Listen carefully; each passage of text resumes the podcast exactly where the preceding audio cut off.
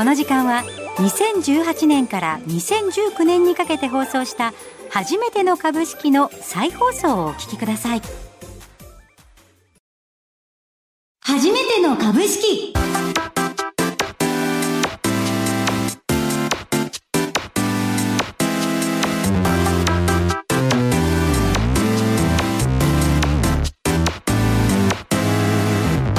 リスナーの皆さんこんにちは。飯村美希です。今日もたくさん勉強していきましょう。先生はこの方です。財産ネット企業調査部長藤本信之さんです。毎度相場の福の神こと藤本信之です、まあ、ゴールデンウィークも終わっちゃって、うん。まあここからなんとなく暑くなってくるから嫌だなという季節ですからね。そんなこと言わずに元気に過ごしていきましょうね。はい。はい。この番組は株式投資について気にはなっているけど始め方がわからない。そんなマーケット超初心者でも楽しく学べる株式投資のいろはを毎回レッスン形式でお届けしていきます。藤本さんに聞いてみたい株式投資に関する質問ぜひ番組ホームページに書き込んでください。番組の中で随時紹介していきます。それでは初めてだらけの15分レッツゴー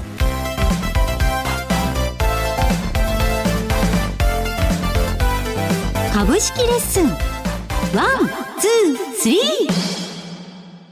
それでは藤本さん、今日のレッスンもよろしくお願いしよろしくお願ます。いします今日のテーマは、株価はなぜ動くです。はいあの、株価って、はいあの、はい。決算によって上がったり下がったりを理解できたんですけれど、うんうん。うんただ毎日毎日毎日毎日動くじゃないですか。一そうですね。日一日で企業の状況でそう変わったりしないですよね。そうなんですよね、はい。本来その企業の状況によっていい会社であればですね株価が上がっていき、要は儲かっていけば株価が上がっていき儲からなかったらはい。やっぱり下がっていくっていうのはよく言われるんですけど、うん。一日で変わることはないし、はい。大体あの場中であれば1秒ごとに値段変わるじゃないですか、はい。その1秒ごとに会社が変わってるわけないですよね。うん。とすると基本的な考えとして株式っていうのは受給。要は買い注文、えっと先週にですね、あの注文方法とか指値とかってやりましたよね。はいはいはとすると、まあ、あの、皆さんが買い注文をいっぱい出したら、はい。当然株価上がっていきますよね。はい。要は買い注文の方が売り注文より多ければ、はいこれは基本的に株価上がっていく。うん逆に売り注文の方が増加してですね、買い注文の方が少なければ、これは株価が下落していくと。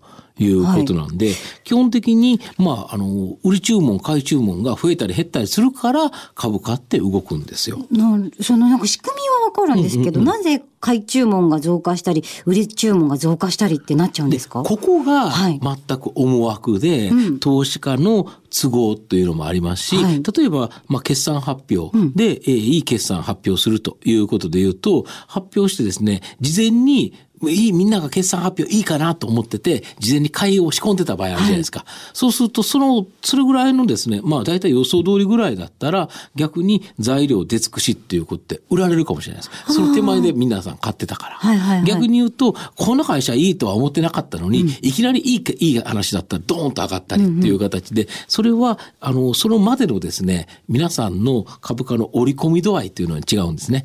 だから、えー例えば、好材料、悪材料という言い方あるんですけど、基本的に株価の好材料というのは、まあ、利益が増えるというのが好材料。はいえーその企業の業績に影響するプラスになるものが好材料で、逆に利益が減る、業績が悪くなるというような材料がはい悪材料というもので、まあ、この好材料が出るときには、やはり買い注文が集まってくる。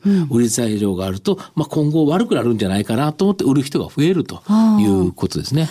この好材料っていうのは、例えばこういう研究始めましたそうです、そうですそうです。それでもしかしたら将来的はいにすごく利益が上がって、新製品ができて、利益が上がって、儲かるんじゃないかは。あで、そこは思惑なんですね。本当にならなくてもいいんですよ。うん業績が本当に動かなくても、みんながそう思えばいいだけなんで、はあ。そう思ってみんなが買い注文出せば上がるし、という形なので、全くですね、えっていう理由でですね、株価って動いたりもするのへーで、そこは、あの、本当の好材料、悪材料というのは、本当に業績に影響するかどうか、あまり関係ないんですね。えーもうじゃあ投資家の気持ち次第と？かそうなんですよ。だから気持ち次第なんで、その気持ちをですね、まあ、先読みするっていうのが重要なポイントですね。はあ、うんえ、投資家の気持ちさえ分かれば儲けることができるよってことですか？その先だけどう思うかを逆に考えられれば。結構心理戦なんですね。心理戦ですよ。だから基本的に、あの、株式が上がる時っていうのは、買い注文を出すっていうのは欲なんですよね。うん、はいはい。で、もっと儲けたい、もっと儲けたい、買ったら儲かるんじゃないかって欲で上がっていくんですよね。うん、で、下がる時っていうのは下落っていうのは売ってくるわけですよね。はい、売り注文っていうのは恐怖なんですよ。うわ、もう今日今売らなきゃもっと下がるんじゃないか、もっと下がるんです。で、実は人間欲と恐,、あの恐怖で言えば、普通恐怖の方が大きいので、うん、欲の方が大きい人ってなかなかいないんですよ。うん、ということで言うと、欲の方が大きくないわけなので、コツコツコツコツって株価上がっていくんですね。はい、で、ドカーンと下がるじゃないですか。いわゆるなんとか暴騰という話は聞いたことないですけど、はい、なんとか暴落っていうのは、結構よく聞きますよね。これはなぜかというと、下げというのは恐怖で下がるから。やはり人間心理戦なんですね。で、その恐怖から下がったところが逆に会話だったりするんですよね。うん。なんか今まで見てた単なる数字のピコピコの反応が、うんの裏に人の顔が見えてきますね、うん、そうなんですよ。やはり下がってくると、ああ、下がるんじゃないか、もっと下がるんじゃないかという恐怖、恐怖。これが株価をより押し下げるんですね。だから株っていいのは、あの、上にも下にも行き過ぎるんですよ。うん。だから、いいところにはいないんですよ。だから、いいところにずっといるんだら株価は動かないんですよね。はい、だから、それが、あの、本来あるところから割高に買われたり、割安になって、売られたりするので、それがまた戻るから、だから株価ってぐだぐだぐだぐだ動いてるんですね。そうなんですね。材料以上に下がるところでは、本当に恐怖感で下がった時には暴落しちゃうので。じゃあ別に悪材料とも自分は思ってなかったけれど、あれなんか周りがそわそわしてるから、これってもしかして悪材料っていうのはありますよ。ああ、大した本当はそういう理由も理屈もないのにっていう時もあるわけですね。それはあると思います。で、これこう、まあ、本若干の悪材料であっても、こんなに下がることもないだろうということもあります。はい、いやー、なんだか、そういうの冷静に対処するの大変そうですね。そうなんですよ。ここは結構難しいんですけど、はい、この心理戦を制するっていうのが、やはり株式投資の、まあ、勝つポイントという感じですかね。その心理戦に立ち向かうためには、どういうふうにいたらいいですか、うん一番は、やっぱりいろんな経験を積むっていうのが簡単だと思います。うん、やっぱり損してみるっていうのは結構重要な。まあ損したくないんですけど、うん、やはりそういうことがあったら、次は、あ、こう考えた方がいいんじゃないかなという形で、ちょっとずつ修正していけばいいんだと思いますね。はい。しっかり記録を取ってコツコツ頑張ってみる、はい、ということですね。はい。はい。ありがとうございました。初めての株式。さて、続いてのコーナーでは、はい、私のマーケットに関する疑問点にお答えいただければと思うんですが、はい、マーケットプレスなんかを聞いていると、うん。うん、ニューヨーク市場が大幅安になったから日本株が売られたなんていうような解説をよく聞くんですけど、うん、そもそもなぜニューヨーク株式市場が下落すると、日本株式も下落することが多いんでしょうか？そうですね。やっぱ今日のポイントは外国人投資家ということだと思うんですけど、はい、実は日本のですね、株式市場、特に東証一部の銘柄に関しては、外国人投資家の比率って非常に高いんですね。だいたいどれぐらいだと思いますか？え半分いないぐらいとかじゃないんですか？これがですね、なんと75%ですよ。はい、えー、ほとんどじゃないですか。4人に3人とか、だから例えばトヨタ自動車を買いましたと。いうことがありますよね。はいうん、そうすると、75%の確率で売ったのは外国人投資家です。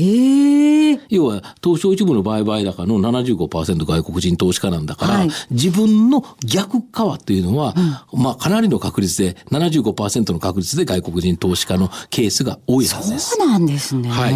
まあ、それぐらい多いので、だからニューヨーク市場、まあ、外国人投資家のメインマーケット、基本的に外国人投資家っていう、はい、まあ、いろんな国の方おられますけど、やはり世界最大の経済大国アメリカということなので、アメリカの投資家が一番多いんですね。うん、で、えー、この投資家が、やはり自自国の通貨、自国の株式が下がると、やはり日本株も売ってくる。という形で、やっぱこれが連動しちゃってる。で、アメリカ株が上がると、日本株も上がるんじゃないか。だから世界的に株式が上がると、まあ、連動しちゃう。これが日本の国内投資家だけだったら、はい、アメリカ株が上がろうが下がろうが、そんなに日本の国内投資家関係ないですから、影響しないですよね。はい、だけど、アメリカの投資家なので、どうしてもアメリカ株の上下にですね、どうも影響があると。いうことですね。なるほど。うんもうそれはやっぱりその外国の方が動かしてるから連動するよっていうのが一番大きい理由になるんですか、そうですね。で、しかももう一つだけ為替がかかってくるっていうのがありますね。というのが、やはりアメリカ株が下がるっていうことはリスクオフっていう形なんですけど、そうすると円高になるんで、円高になるとよりにですね、また今後これちょっとこれに関しては来週お話したいと思うんですけど、はい株が下がりやすいという形になるんですね。なるほど。為替ってなかなか本当に難しいですが、来週はい講義楽しみにしております。よろしくお願いします。お送りしてきました。初めての株式いかがだったでしょうか？この番組では私のような株初心者の方も楽しく安全にトレードが始められるようなヒントを散りばめることをコンセプトにお送りしています。ですのでどんな初歩的なご質問でも OK です。藤本先生がバシッと答えてくれますのでぜひ送ってください。ということで藤本さん今日もご質問来てるんです、はい。えーラジオネームみきちゃんと一緒に株取引レッツゴーさんからです、はい。ありがとうございます、えー株初心者ですがこの番組を聞くようになって売買に興味を持ちました。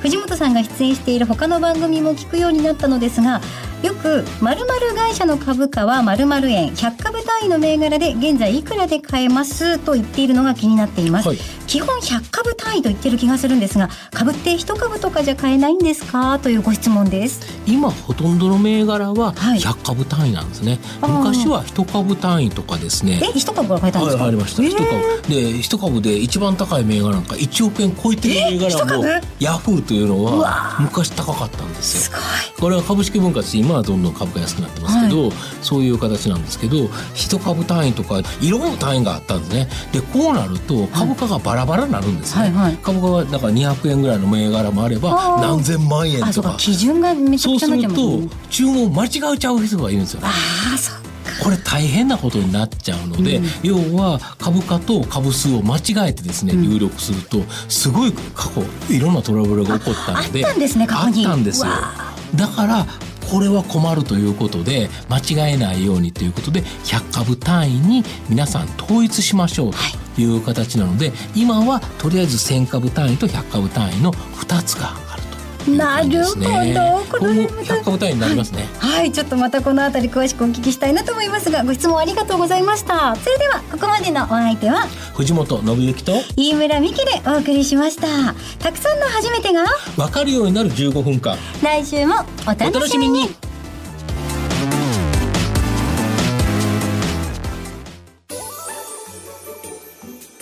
初めての株式今日もお聞きいただきましてありがとうございます。えー私も2年前の自分を思い出しますね、えー聞き直ししていると意外と忘れてることも多いですね。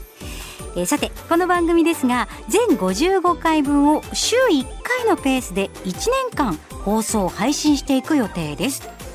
投資をまだやったことがない方も初心者の方も経験者の方だってもう一度聞きたくなる場面ってあると思うんですよね、えーそこでおすすめなのはいつでも好きな時に繰り返し聞けるポッドキャストです。ラジオ日経初めての株式番組ウェブサイトそれからアップルや Spotify などからもお聞きいただけます。そしてもう一つおすすめさせてください。この番組なんと書籍化もされているんです。2019年に小電社から発売された初めての株式株のことをよくわからないけど始めたいあなたへを読んでいただきますと図解もありますしより理解が深まると思います。書籍版初めての株式に興味がある方は番組ウェブサイト右のバナーから書籍のページにアクセスしてみてください。それでは次回もお楽しみに。